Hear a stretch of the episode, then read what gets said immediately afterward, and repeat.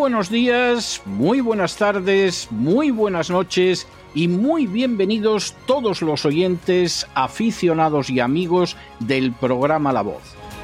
La Voz comienza ahora un nuevo crowdfunding para su décima temporada, la que corresponde a 2023-2024. Lo hace además en unos tiempos en que la libertad está más amenazada que nunca en España, en Hispanoamérica y en el resto del mundo. Una vez más, como en las temporadas anteriores, está en manos de ustedes que la voz deje de emitirse o que por el contrario continúe sus tareas cotidianas.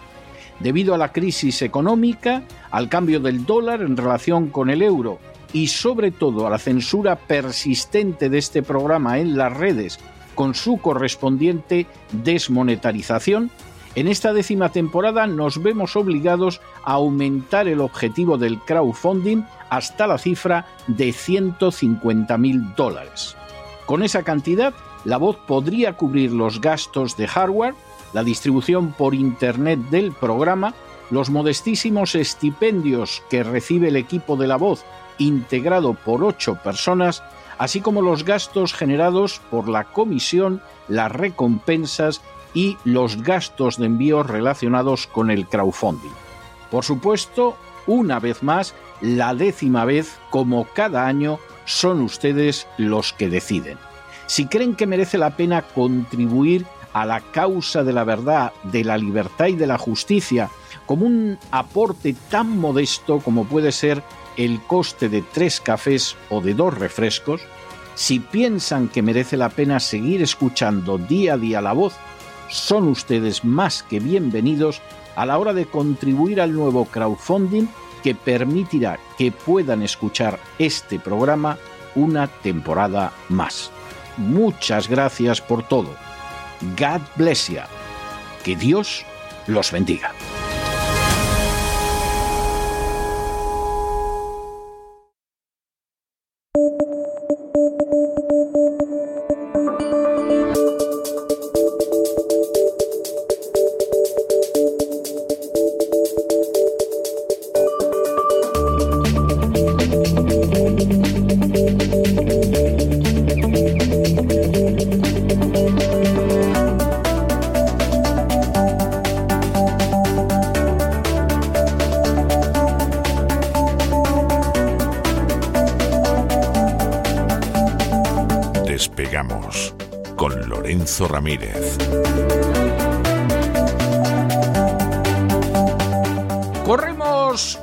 raudos y veloces hacia nuestro avión, atravesamos el umbral, nos tiramos en plancha sobre los asientos, nos abrochamos los cinturones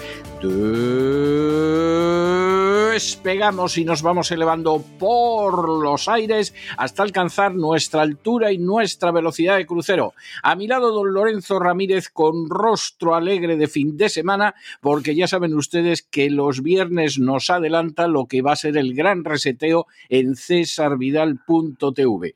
Muy buenas noches, don Lorenzo. ¿Por dónde va a ir ese gran reseteo?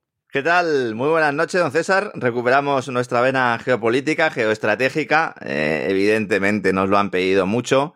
Algunos querían que hubiéramos hecho prácticamente un gran reseteo la semana pasada al mismo tiempo que se estaban produciendo los acontecimientos, oscuros acontecimientos en Rusia. Hemos decidido dejar unos cuantos días. A mí me gusta dejarlo macerar más, pero soy consciente de que hay mucha demanda de información sobre esa operación Wagner, sobre ese supuesto golpe de Estado, sobre ese motín, eh, que también algunos apuntan que podría también eh, considerarse un, una operación de falsa bandera.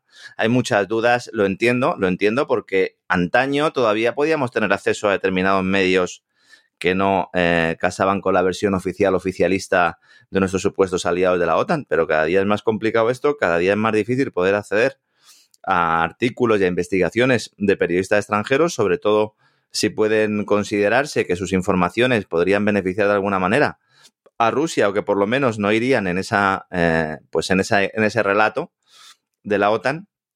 Y me he pegado una paliza, pero yo creo que merecerá la pena porque mañana vamos a contar muchísimas cosas que la mayor parte de la gente no sabe sobre esa operación Wagner, eh, sobre esa supuesta insurrección de Yevgeny Prigozhin. Al final voy a tener que aprender el ruso, ¿eh, don César? ¿Eh? A ver, ayúdeme, ¿eh? ¿Cómo no se dice? sería mala cosa. Yev, Yevgeny, Yevgeny Prigozhin.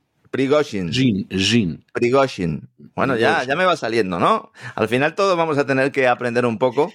Aquí ¿eh? en Estados Unidos los políticos y la gente de inteligencia en general cuando habla le llama Prigo. Yo creo que sí. sí. O sea, si es que un nombre, un apellido ya de tres sílabas es complicado para un anglosajón, por regla general. Y he ¿eh? visto sobre todo algunos analistas eh, ex-CIA, que en realidad no dejan nunca de pertenecer a, a la inteligencia, en este caso norteamericana, hablar de él como Prigo.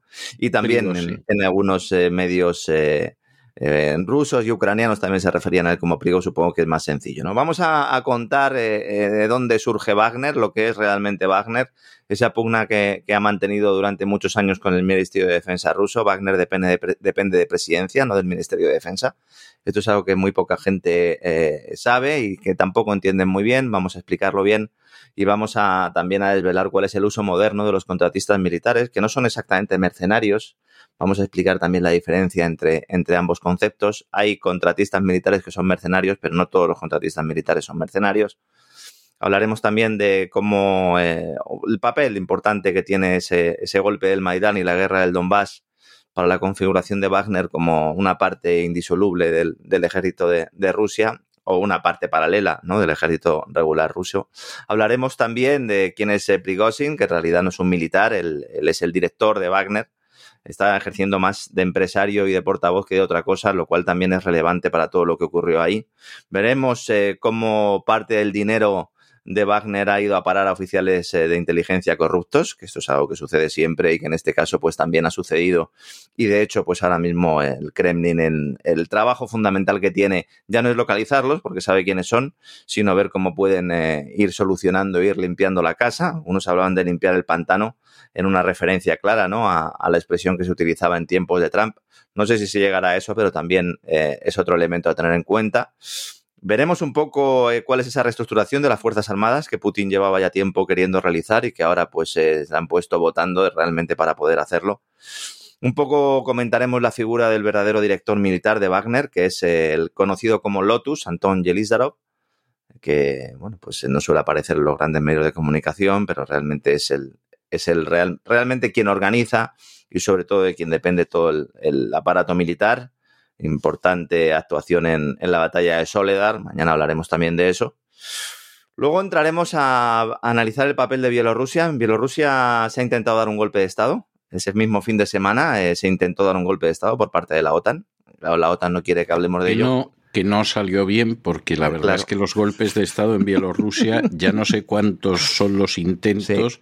y les salen perdonen ustedes la grosería, como el culo. ¿eh? O uh -huh. sea, es que la, la, OTAN, yo no sé a quién tiene trabajando en, en Bielorrusia, pero desde luego se están luciendo. Uh -huh. Además, nos enteramos por la boca chancla de los ucranianos, que el régimen de Kiev siempre, siempre tiende a, a contar cosas que no debe, ya le han dado el toque a Zelensky en numerosas ocasiones, pero bueno, Zelensky sigue pensando que tiene un, algún tipo de protección eterna, yo creo que en eso evidentemente se equivoca. Comentaremos sí. también la importancia de ese envío de armamento nuclear a Bielorrusia, de cómo el, la estructura de Wagner podría mutar, incluso firmar algún tipo de contrato institucional con el gobierno bielorrusio. También eh, comentaremos el papel de Wagner en África y cómo puede afectar a los ejércitos europeos, que no están nada contentos con esta situación porque ellos han estado viendo cómo eran precisamente los de Wagner los que paraban a los terroristas islámicos en, en muchos casos eh, utilizando esos terroristas islámicos al momento del complejo militar de Estados Unidos,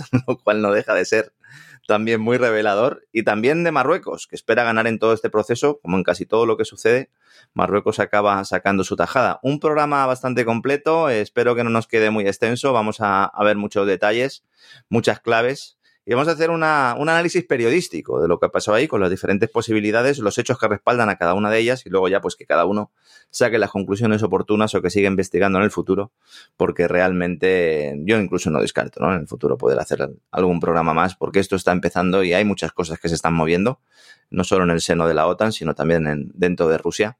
Y Putin pues necesita conocer bien en el terreno en el que se mueve y si tenía alguna duda, pues yo creo que ahora se van despejando muchas. A ver si conseguimos también despejárselas a nuestros amigos mañana en el gran reseteo en cesarvidal.tv, como siempre. Si hay alguien nos suscrito, pues puede descargarse la aplicación de César Vidal en Apple Store, en Google Play, entran ahí, se descargan la aplicación y ahí pues eh, directamente se suscriben y si no, pues a través de la página web, tanto cesarvidal.tv como cesarvidal.com, entran ahí y se suscriben al canal podrán ver no solo el programa que emitamos mañana, sino todo el contenido que hemos hecho ya en estos tres añitos que llevamos de, de cesarvidal.tv y con unos cuantos eh, grandes reseteos a nuestras espaldas, don César.